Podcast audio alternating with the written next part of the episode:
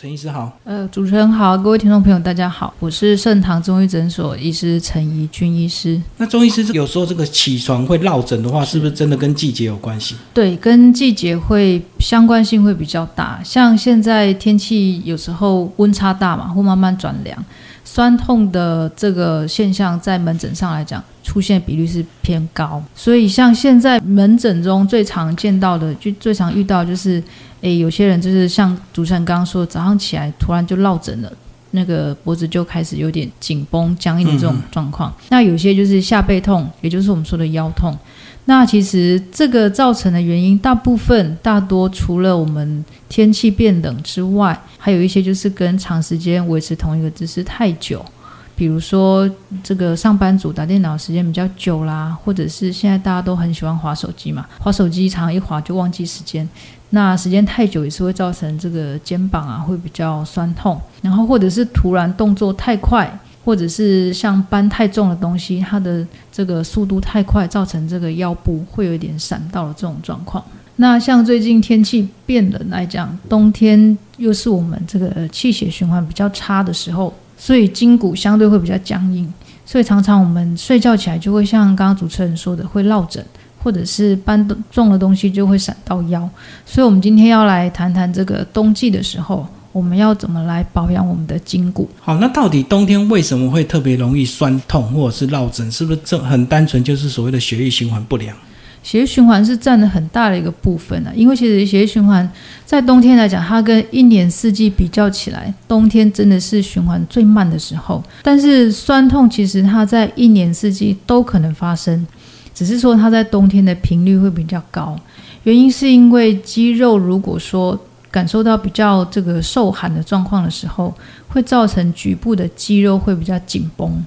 那紧绷，我们自己按压的时候，就会发现，还好像这个肌肉会变得比较僵硬，或者是有时候某一些姿势啊，会就会出现好像肌肉好像揪住过不去，就是像有些人会说，他只要只是要骑摩托车，嗯，要跨上摩托车的时候。他就觉得他髋关节好像那种怪丢筋的感觉，嗯嗯，然后只要过了某个角度之后又好了。这个有时候就是在冬天又比较容易会出现。但是如果说我们一直持续就是都不去理它，不去管这个酸痛，也不去管这个肌肉僵硬，久了之后可能在某些地方就长期会肌肉酸痛。那严重的话可能会造成它那个那个区块的循环会比较不好，那甚至有时候会有那种麻麻的这种状况会出现。那中医在把筋骨酸痛这个方面呢，是归在痹症。这个痹就是那个麻痹的痹，是因为这个痹症是因为长时间的气滞血瘀，然后闭阻不通所造成的一些产生的一些症状。那天冷的时候，或者是有时候夏天，很多人很爱把那个冷气对着身体一直吹，再加上长时间维持同一个姿势，就会很容易出现酸痛。所以，像最近就是常常有病人也会问我说，为什么陈医师最近好像特别容易闪到？那其实这个就是跟天气变冷这一类情况都会增加会有关系。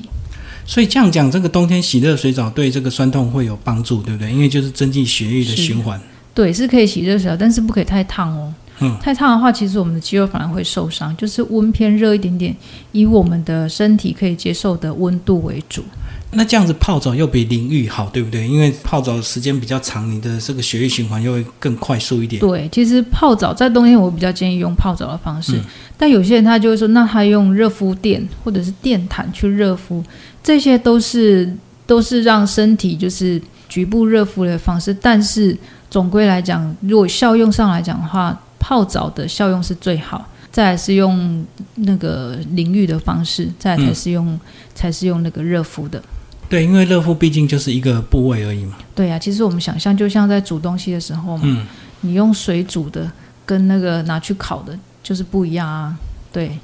好，那接下来这个呃，我们刚刚讲到这个冬天起床容易落枕，可是呢，我我记得我以前的印象是一开始落枕，可是大概过了两三个小时之后，它就会。脖子就会自动正常了，对，或者是说这个呃腰闪到，好像过几天也就好了。那如果是这样，到底要不要看呢？还是说它就是一个短期的一个现象而已？对，其实这个问题常常也有病人会问，他就会说：诶，为什么以前酸痛啊，不管是落枕或者闪到腰，大概过个两三天或快的一两天，他就自己好了，但是最近怎么越来越觉得好像这个已经发生很多天，可是还不会好。他们就是带着满肚子的疑惑跟酸痛，然后到诊所来针灸，还有药物治疗这样子。那其实很多的状况不只是酸痛啦，就是连我们之前提过的，像肠胃道的腹泻啦，或者是感冒都一样。其实症状轻微的话，你不要去理它，它都会自己恢复哦。但是就像我们上一次提过的，假如我们的身体有状况的时候，但是我们没有给它妥善的。这个治疗，或者是去帮助他身体修复的话，当下一次，或者是我们每次每次这样累积不理他累积下来之后，在某一次就会出现一个很难恢复或很难治疗，那病程就会拉长，这样子的状况就会出现。所以，我们治疗的用意是在于说，要让我们的身体可以尽快的恢复，并且给予一个很适当的一个很妥善的修复。譬如说，我们。如果说有开车的经验的朋友都知道嘛，假如车子撞到那门板凹陷了，门板不修还是可以开啊，还是可以继续开。但是你如果不去修理它，那下次事故再发生又撞到那个门板的时候，可能那门板可能就是凹陷，更凹陷，然后可能变成车门会变形，没有办法打开，或者是严重一点，可能会因为这样伤到乘客嘛。所以就是当我们的身体。有一点不太对劲，或者是不论是酸痛啊，或者是其他问题产生的时候，都要去正视它，然后要寻求一个比较适当的治疗方式，帮助身体可以恢复。好，那如果我们讲到这个酸痛的话，这个呃病患来到这边，你大概进行什么样的一个治疗方式？治疗的话，我我们先从这个大家比较会常去的西医的复健科方式先讲好了。那西医的方式其实大部分就是我们刚刚说复健科的治疗嘛，那其中有可能就是一些冷疗，或者是热疗，或电疗，或肌肉伸展，或者是肌肉的按摩，这些很多方式都可以去放松肌肉，减轻肌肉的痉挛或者是疼痛。那有一些如果真的在急性期很痛的时候，可能在复健科那边他就会借助一些药物，比如说。这个肌肉松弛剂啊，或者是止痛药，来缓解肌肉的疼痛，或者是更严重，它可能会在局部的很痛的那个肌肉点会注射一些药物。那除了这个治疗疼痛之外，其实就是可以到这个复健科的地方寻求，在物理治疗师的指导之下，可以去学会个别肌肉的伸展操。这样子来讲的话，其实对于治疗肌肉酸痛。不只可以治疗这个肌肉的酸痛，其实还可以去预防它的复发了。那在中医的部分来讲，酸痛大部分都是采取针灸的治疗。那在针灸之前，我们可以先在这个酸痛的地方先用热敷，热敷完之后，再依照这个它酸痛的地方选择比较适合的穴道来下针。通常经过这样子的针灸治疗，这个都可以达到蛮好的效果。嗯。那刚刚提到所谓的针灸啊，就是要针对所谓的穴道去做呃针灸。那到底有没有一些穴道是适合我们自己在家可以 DIY 自己按摩，然后可以疏解一些呃酸痛的一个穴道？有，我们现在就来谈谈几个穴道。那我们就先从这个比较常见的肩颈酸痛跟腰痛各来介绍两个穴道。我们先从肩颈酸痛来讲好了。那我们肩颈酸痛会介绍两个，一个是风池穴，另外一个是落枕穴。我们先来讲风池穴，它取穴的方法就是在这个后发际上凹陷的中央。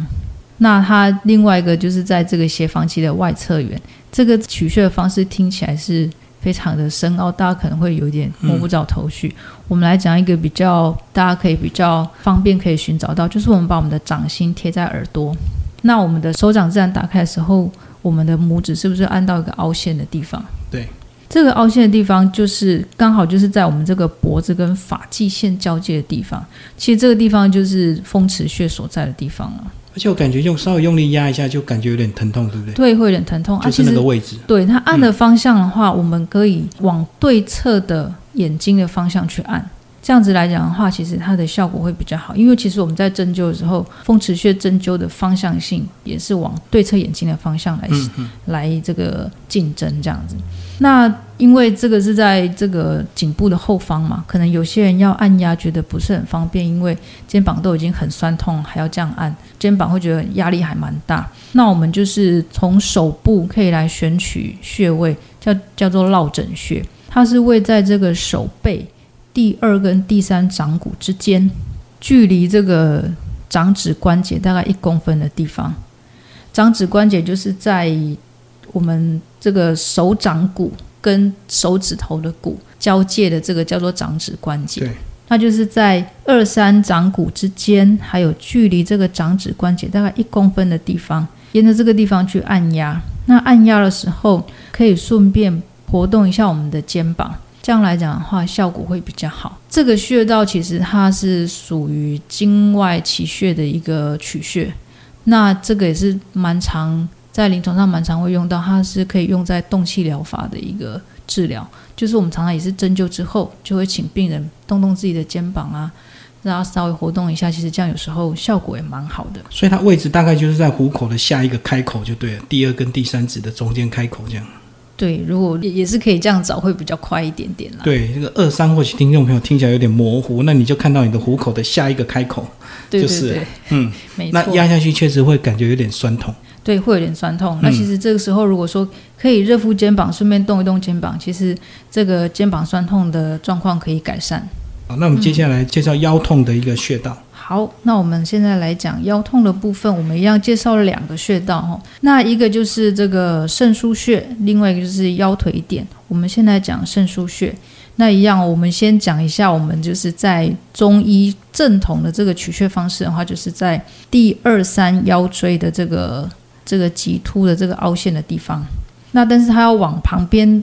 往旁边挪一点，就是在背部的正中线旁开大概一点五寸的地方。对，那现在问题又来了，这个是看起来又比较文绉绉，比较比较专业性比较高一点点，所以大家可能又会觉得，嗯，好像不是很好认。我们现在就是在另外一个方式，我们去找到我们肋骨的最下缘跟这个骨盆最上缘这段距离，这段距离的中间，这段距离的中间，然后呢，沿着这边画一条线过去之后，然后它这个。定位的地方就是在这条线上，但是它必须要距离脊椎大概两指宽的地方，就是一点五寸。对，就是一点五寸，大概就是这样子的寻找来讲，可能大家会比较容易找得到肾腧穴这个地方。然后压下去一样会有稍微疼痛的感觉。对，会有一点酸痛的这种状况，大概是这样子。那一样，因为腰痛来讲，如果说我们要去按压肾腧穴，可能有时候不是那么方便，所以一样，我们就是在手部选取这个腰腿点的地方。腰腿点的话，它就是在手背的二三掌骨之间以及四五掌骨之间。那这个点的话，它是在距离这个腕横纹大概一点五寸，一样就是两指宽的地方，然后就是在这个二三掌骨之间，嗯嗯，跟四五掌骨之间，大概就是这两个地方，然后大概就是距离这个腕横纹大概一点五寸，就是我们说的两指宽的距离，一样哦。按压的时候就是可以热敷腰，或者是腰部稍微动一动，这样来讲的话，这个腰部这边的肌肉或者是经络来讲会比较松，我们会就是腰痛部分可以比较舒缓。哦，所以它等于有两个位置，就对，一个是对二三，一个是四五之间。对对，它有两个位置。嗯，然后就距离这个呃手腕的这个地方往手指的这个地方两指宽就对了。对对，没错。嗯嗯，对。那我们刚刚介绍完一些穴道的这个自己 DIY 的按摩之外呢，那另外还有没有哪些药物或者是呃应该算所谓的一些中药，可以来做个保养筋骨的？药物的部分来讲，我想大家对于筋骨酸痛最常想到的药材就是杜仲嘛。杜仲我看到有杜仲茶、欸，对啊，坊间很多有些什么杜仲茶啦，或者是单纯用杜仲去煮水，这个对于筋骨的保养都有它的效用在。但是我们要可以在针对酸痛来讲，我们可以再做一些加强，就是我们可以再加中药来讲，可以加鸡血藤，可以加川七，加一点黄芪或葛根，那就这几味药材，把它拿去煮煮熬成水来喝。或者是有些觉得可能怕这个药味的话，可以把它拿来找一些食材来炖，比如说炖排骨啦，或者是炖一些就是食材类的东西，当做药膳来吃也是可以。但是在这边就是我们必须要强调一点是，酸痛它虽然是很常见的一个情况，但是如果说我们一旦有酸痛的情形发生的时候呢，最好是经过合格的医师诊断诊查之后，再依照每个人最适合的方式去选择适合的用药跟治疗。接下来我们来问这个关于这个酸痛，我们这个平常的饮食有没有哪一些是该注意？呃，哪一些吃了有帮助，哪一些是避免要吃的？这个酸痛的部分来讲，因为我们刚刚说过嘛，它就是如果说天气冷，它就比较容易会变得比较僵硬。那当然我们在食物上一样，就是要选择，就是要避免一些比较偏寒凉的食物。避免食用，才不会吃多了，造成这个气血循环会变差。那寒凉性的食物的话，我们最常想到就是一些冰凉的饮料啦，或者是冰品啊，譬如说啤酒啦，或者是气泡式饮料啊，或者直接吃什么刨冰啊，那些都尽量要避免。那至于说像蔬菜啦，或者是水果类的，可能我们就要避免像这个竹笋、柚子，还有瓜果类，还有凤梨跟香蕉。这些都必须要去避免食用，才不会造成我们的筋骨会酸痛。那另外一个就是像一些比较辛辣或刺激性比较重口味的东西，像比如说烧烤、炸辣的这些，都应该也是要避免。因为其实重口味的食物来讲，吃到我们的身体里面，它会让我们的肌肉或者是结缔组织，所谓的结缔组织就是比如说我们说的肌腱呐，或者是这个韧带。它这个水分会流失的比较快哦，那所以如果说常吃这些东西的话，相对我们的肌肉或者是这个结缔组织，它的弹性就会变得比较差，那所以就比较容易会造成酸痛。那如果说有哪些我们可以多吃的话，我们就可以选择这个包含就是含胶质比较多的食物，可以多做一些摄取。那比如说像黑木耳、海参。还有这个像猪脚啦，或者是鸡爪这一些在饮食上的补充都可以多吃。但有些人可能会问说，那个白木耳能不能也是胶质的东西嘛？其实白木耳也是可以，但是白木耳其实我们在方向上的话，我们把它放在比较偏润肺的这个方向。哦，是对，所以像黑木耳为主就对，所以像有时候秋天大家会比较容易会干咳。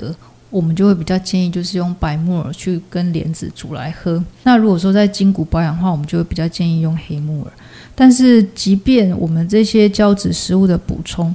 但是前提哦，前提就是我们的营养还是要均衡。那要顾及这个顾及营养，这样子来讲的话，我们的气血循环才有办法带起来。带起来的话，我们胶质的补充，它的吸收跟利用才有办法把它显现出来。那在中药来讲的话，胶质的这个补充，大家最常想到应该就是龟鹿二仙胶。但其实确实，龟鹿二仙胶它对于这个酸痛来讲是一个还蛮不错的选择。但是龟鹿二仙胶就必须要非常的慎选，因为其实市面上有很多啦。但如果在选择上的话，我会建议就是我们去找这个合格的药厂制作的，会比一些生技公司生产的来得好。那龟鹿二仙胶到底它主要成分是什么？它的成分就是龟板跟鹿角胶，有些会加人参跟枸杞这四样东西去熬。这是一个成分，另外一个配方就是单纯是龟板跟那个鹿角胶去熬，就是有这两种版本的配方啊。哦，所以它才叫龟鹿二仙，就对。对，没错。那在这边还是要提醒一下，就是说，如果我们的筋骨酸痛是处在急性期，比如说就是发炎啊、很痛的话，这个还是要在经过医师的治疗之下。再慢慢去治疗，那不要说单纯就是一方面一昧的只想靠着食物去缓解，这个来讲话对身体会比较不是那么的适合。那刚介绍完饮食该注意的部分呢，那接下来介绍生活上有没有一些什么呃习惯需要特别注意的？生活上的话，我们刚刚大概听过这个造成酸痛的原因的话，我们大概就可以归纳出有几个。那我们现在讲第一个就是动作要慢一点。就不管是比如说起床的时候啦，或者是搬重的东西，或者是转身去拿东西，像有些人他酸痛的发生是因为他开车嘛，开车坐在前面开车开开，突然停红灯的时候发现有有什么东西放在后座，他要去拿，就是转身去拿去后座，就是手伸长到后座去拿东西，他那个瞬间就会拉就会拉到，嗯，对。所以动作都要很慢，因为天气比较冷，肌肉会比较紧绷。所以如果我们动作太快的话，就会发生脖子扭到啦，或者是闪到腰，这些几率就会增加。那如果说因为冬天来讲，血液循环会比较慢嘛，有时候如果太快的话，其实瞬间动作太快，也有可能会头晕发生哦。那另外就是我们刚刚说要多热敷腰或者是肩膀或任何酸痛的地方都要多热敷，或者是洗澡的时候可以用温偏热一点点的水去冲。那如果可以泡澡或者是泡温泉，当然是更好的一个方式啦。那我们刚刚说这个用热水去冲的部分，会有人会有人想到说，像去那个游泳池或什么有 SPA 可以冲嘛？那因为它那个水柱的力道其实真的很强，所以要去冲的时候，我们可能要去选择一个比较适合的力道，不要。就是在它那个水柱很强的地方猛冲，因为其实这样的话，那个肌肉又会是另外一个受伤哦。那个水柱的强度太强了，其实就一直很像有一个很滚烫的东西，一一个力道一直在撞击我们的肌肉。其实这样来讲的话，没有办法得到肌肉的放松，又造成另外的肌肉酸痛，对，又造成下一个酸痛这样子。那再来就是要避免同一个姿势维持太久，所以要多做一些伸展。那其实要伸展之前。也是最好就可以多先热敷，那热敷当然就有热敷的热敷包啦，或什么都可以，或者是说可以趁着洗完澡之后，身体比较温暖、筋骨比较柔软的时候去做伸展。但是伸展来讲，也必须要是循序渐进。比如说有些人平常很少在做伸展，就要从最简单，然后时间不长的先开始。之后再慢慢去增加伸展的强度跟时间，以免突然过度的伸展反而会造成酸痛。然后最后一个就是我们最常讲的，要有适当的睡眠，要早一点睡。那其实现在早一点睡，很多病人都问我说：“那陈医师早点睡是多早啊？”嗯，其实现在的人要他十点或十一点去睡，真是有点困难呐。所以其实如果说可以在十二点以前睡，就已经算不错了。所以尽量可以早一点睡，然后要保持一个比较愉快的心情，情绪才不会去影响到肌肉的这个紧绷的程度。所以除了我们刚刚讲一些饮食啦或热敷之外呢，也是要就是适当的睡眠，保持好的心情，这样子来讲的话，肌肉比较不容易会僵硬。好，最后请陈医师帮我们总结这一次的一个主题，有关于冬季的筋骨保养。好，那现在天气越来越冷，那有时候温差比较大。但是今年虽然有可能是暖冬嘛，但是早晚温差还是比较大嘛。那在筋骨的保养上，就是避免扭拉伤或者是闪到腰，都需要多加的留意。那我们以上谈的这些这么多个这个叮咛，还有这个穴道啦，或者是饮食上啊，或者是生活上的一些该注意的点，希望这些对各位听众在筋骨保养上都有所帮助。那也祝各位听众能够身体健康。我们下次见。